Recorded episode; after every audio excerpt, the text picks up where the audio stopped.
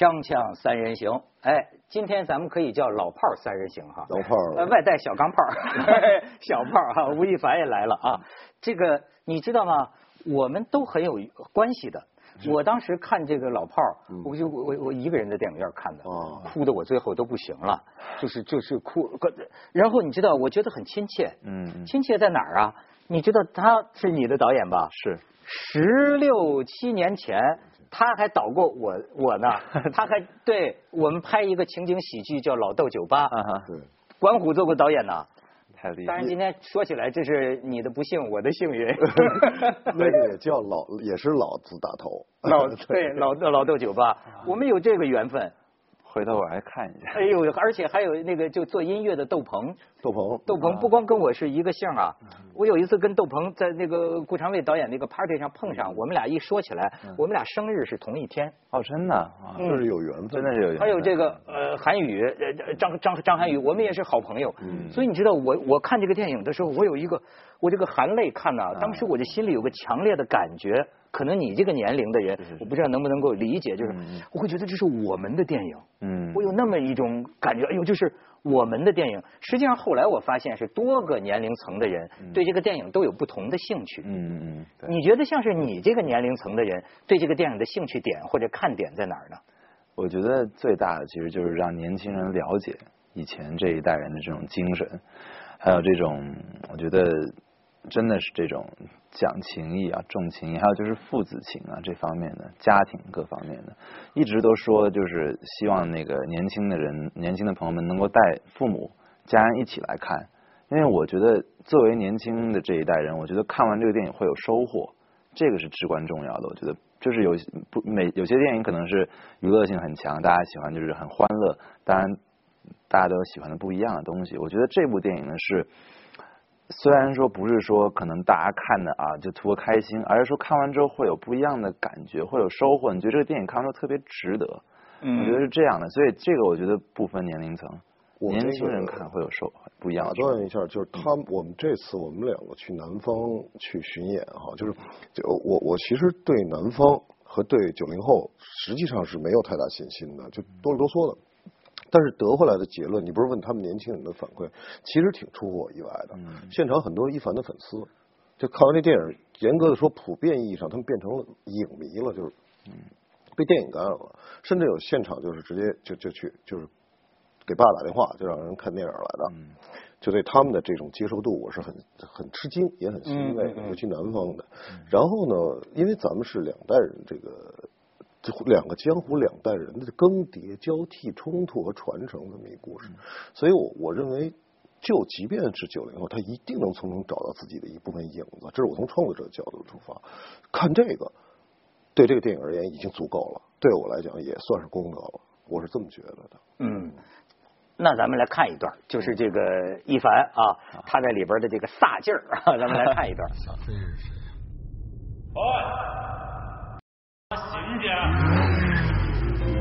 我找小飞，他人呢？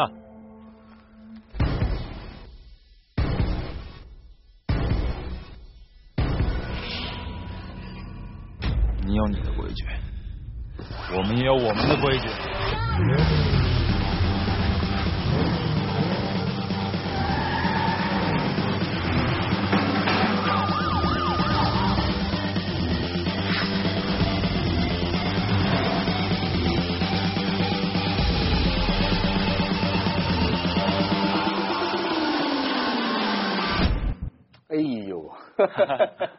这家伙，哎，我觉得你可塑性很强啊，不太像现在这个样子，不太像现在这个样子。你你觉得电影里的你是你真实的内心的某一面吗？是你有那一面啊？有，真的有，你也有，我也有。嗯，还真的有。只是咱们平常都藏着是吧？都怂着啊。嗯，但是你觉得那一面不会带来一些危险吗？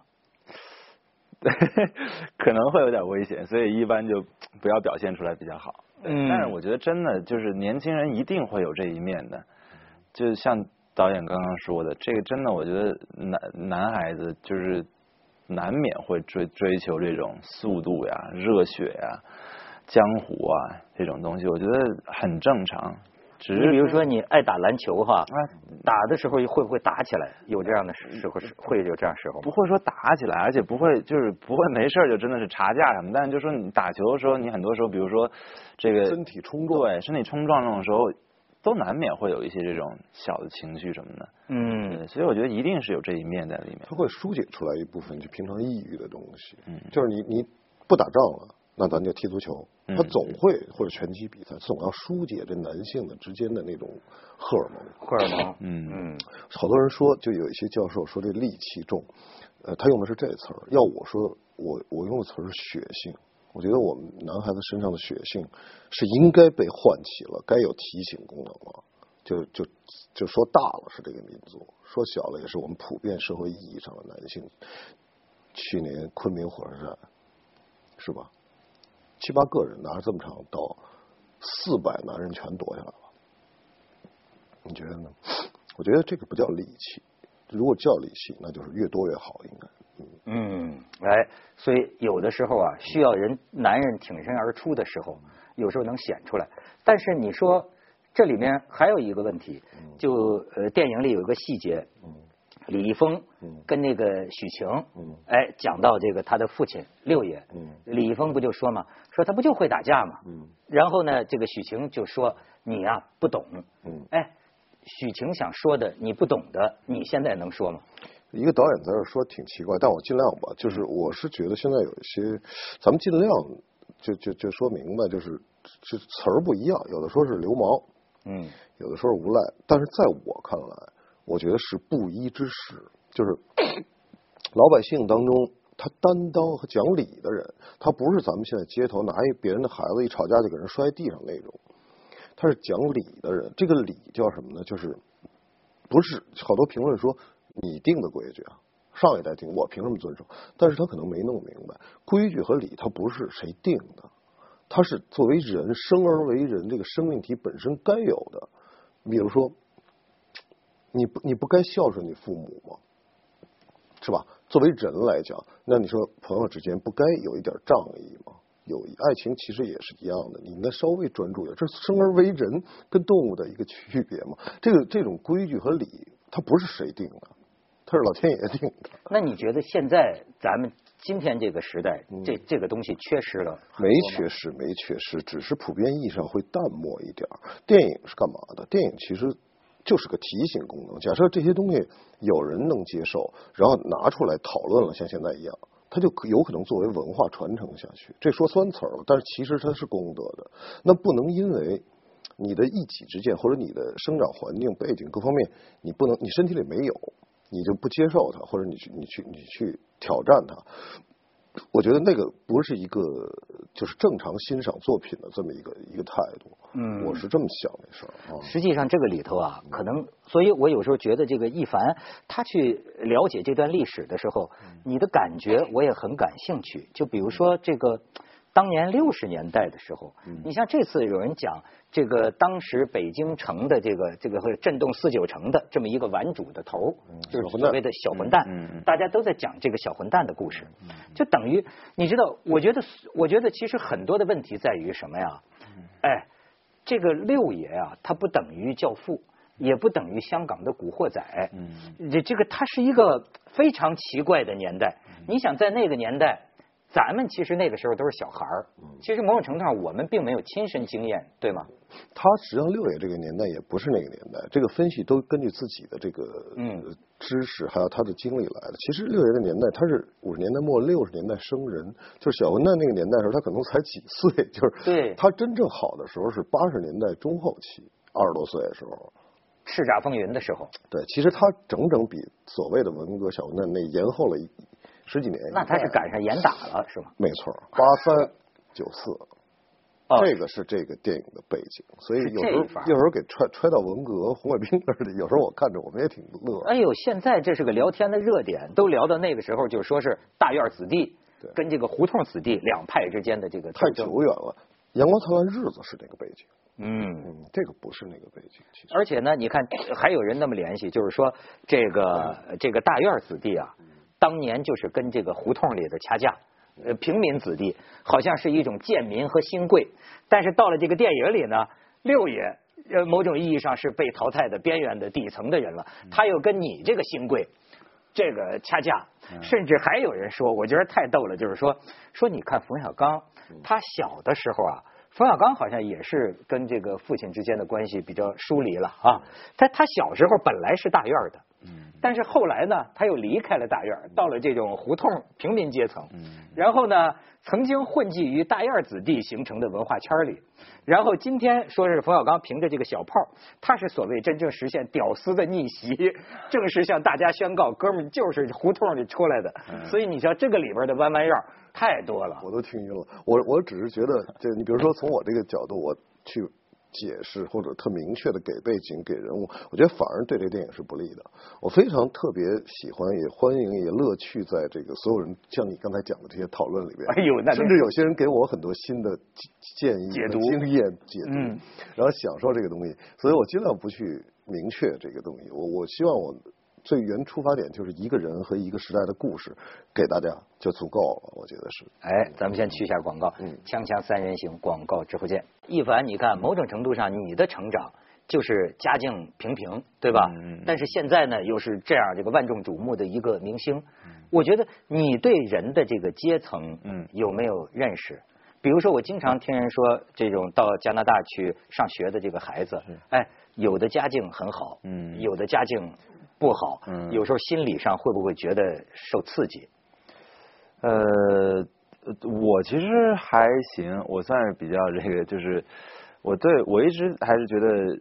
这个生活其实简单点就可以了，但是确实身边有很多不一样的，就是有一些其实到国外，其实家里家里条件比较好的送去国外，也有一些是真的是就是呃父母这个就是很多积蓄啊，就是为了孩子能够受更好的教育去到国外，可能条件就没有那么好，觉得都是不一样的。但是就是环境造就人嘛，我觉得就是生长环境不一样，所以对于我个人来说的话，确实就是我看了很多身边这样的朋友。也有些好朋友是这样的，但是呃，我自己反正就是会更会简单一些。比如说我说这个，我想要这个改装车什么的，可能就没有这个条件，所以我更多的精力就在那个篮球上面，打球啊，运动，所以这这这这方面比较多。然后就向往过那样的生活，但是呢，就是自己没有机会去去去尝试，所以就到了现在这样一个一个一一个一个一个，就变成现在的自己吧。反正我觉得，如果说我条件是那样的话，肯定就就成为一个不一样的人。我觉得，嗯，比如说，如果说你演了一部戏，嗯，这个影评很不好，就是说你演的不好，嗯，你你的心情会是怎么样的？还是会挺肯定会比较会难受吧？应该，因为我觉得这个。我我还是特别希望能够就是得到别人的肯定的。我觉得每个人都会都都都希望能够得到别人的认可。然后我觉得作为一个演员，这个最这个是最最致命的，就是别人觉得你演的这个不行啊。我觉得，所以我所以，但是我确实觉得演员是一条很长的路，不是一天两天的。然后这个好演员需要很多人生的经历历练，嗯嗯，阅历要足。所以为什么这个？小刚老师六爷能够这么这么真实呢？我觉得这跟人生的这个经历太大的关系了。所以我说实话，因为还在一个起步的阶段，我觉得这个路特别长，我希望慢慢慢慢来啊，一步一步的。啊，因为现在有人讲了，就是说咱们这一辈儿的孩子从小呢，好像是比较抗造，本身这个父母亲可能啪一耳光的就打出来了。说现在像你这个岁数的孩子呢，往往有些时候碰到一个什么。打击啊，或者不好的这个呃评论呢，就会觉得这个很脆弱啊。这你觉得自己的心心灵强大吗？承受力，我觉得承受力还是挺强大的。但我妈从来不打我，一次都没打过我。她也不爱打。有这么一儿子。所谓抗造是咱们那个每个年代不一样。他你看咱们没有手机，没有呼机，甚至没有通讯设备，电视什么都很少，他只能天天。跑来跑去，乱乱乱溜达，乱打架。他们这个年代不是那个年代。哎，在跟他们这些年轻演员呢，像是李易峰啊，还有他呀，这个沟通当中啊，你觉得你你学到了什么东西？我还比较幸运，我是有带着有意带着疑问啊，就是说我别被 out 了，然后跟他们打交道，呃，了解他们所思所想。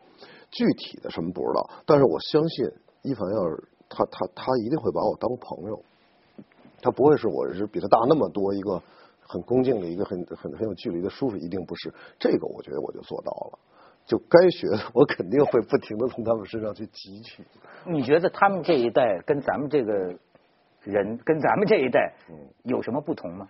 呃，一个是你刚才说那个抗造，就是我觉得抗压能力、承受力确实是稍微弱了一点，这是实话实说，因为他毕竟全堆堆到了，所以我老跟所有人说，我说对一凡一峰他们开始一定要鼓励的态度，一定要走上正正轨以后再去经历所谓波折。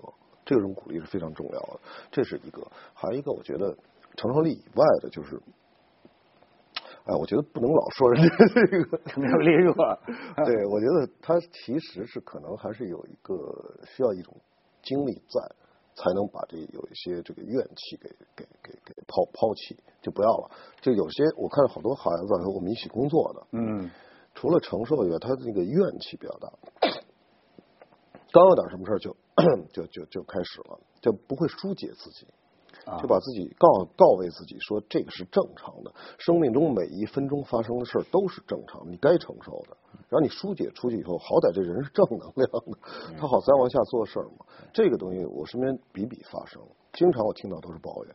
是，而且这个成长背景跟咱们也大不一样了。你你在你就是在北京胡同里长大的，其实我是大院的。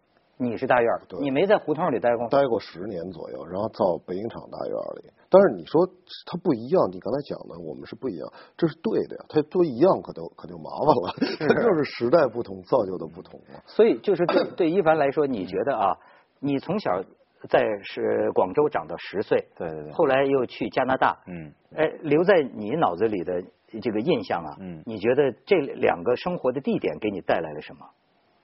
太大的不不同了。首先，这个文化背景就不一样，然后价值观什么都不太一样。说实话，在广州那个时候，其实还很小，没有什么价值观，都不成型啊。很多时候，其实就是广州是家的感觉，我觉得。然后这个去到国外之后，其实接受到了这个完全不一样的一个环境，语言也不通，需要去去去适应。所以，其实小时候我特别特别的内向。我不敢去跟别人沟通。现在外向了吗？现在没有，也没太外向。他是什么？我觉得他跟别的就这一代男孩不同，是他就是因为国外生长背景经历。我觉得他特别干净，他眼睛都是很单纯的。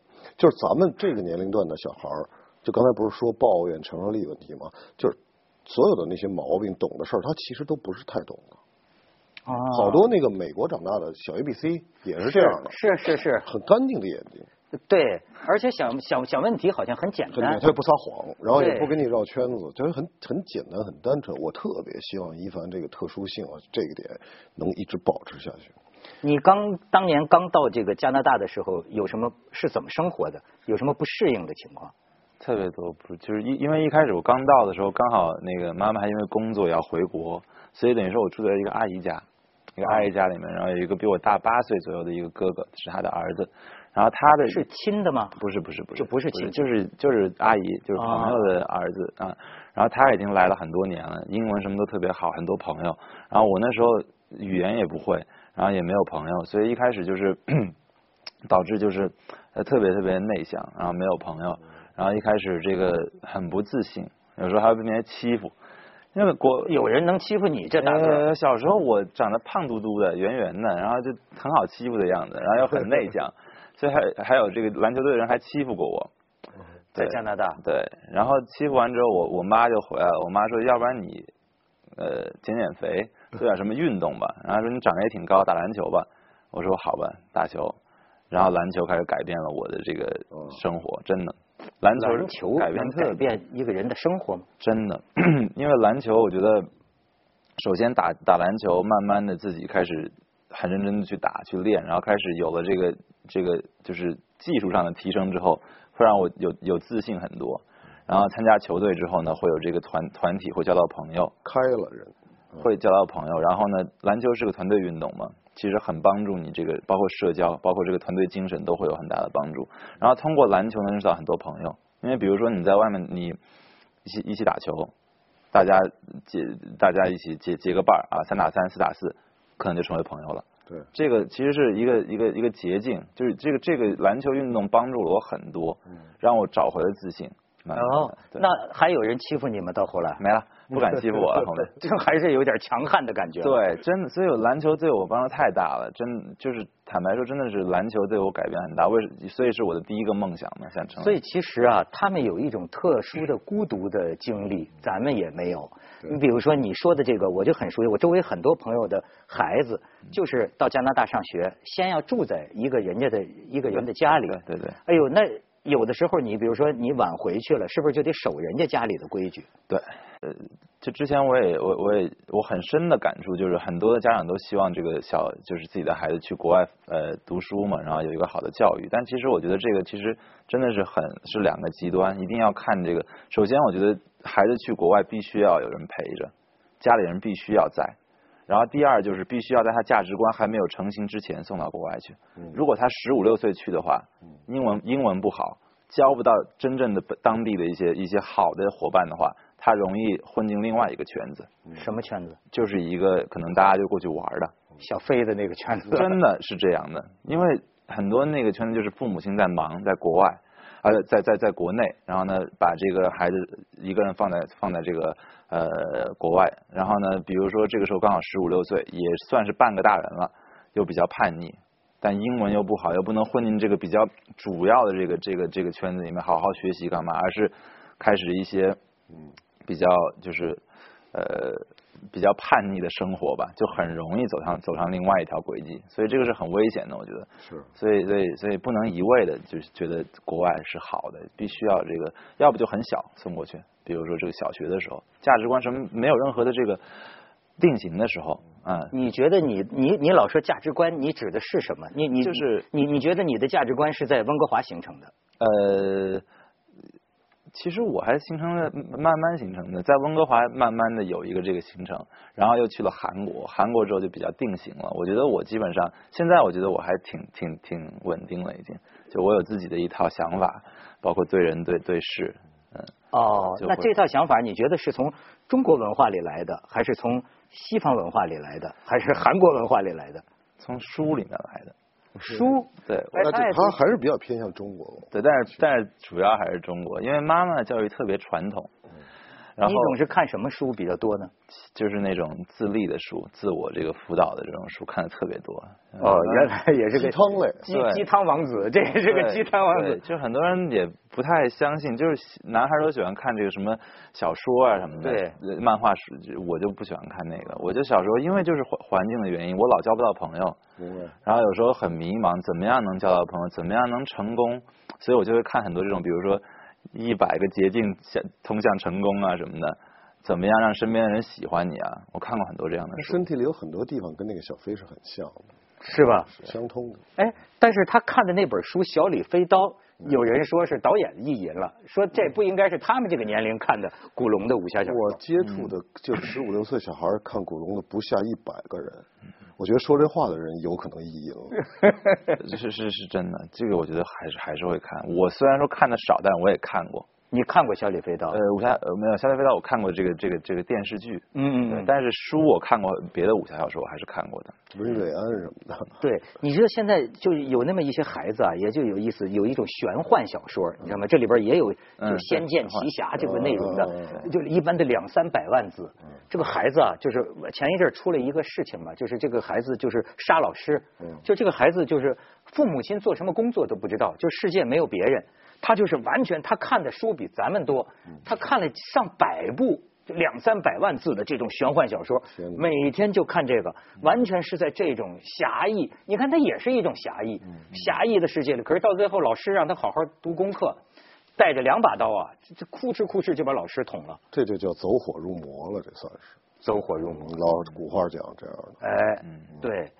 你有没有在你的周围见到过有这样走火入魔的？比如说打电玩、打电子游戏等等，就完全不知道外面的世界了。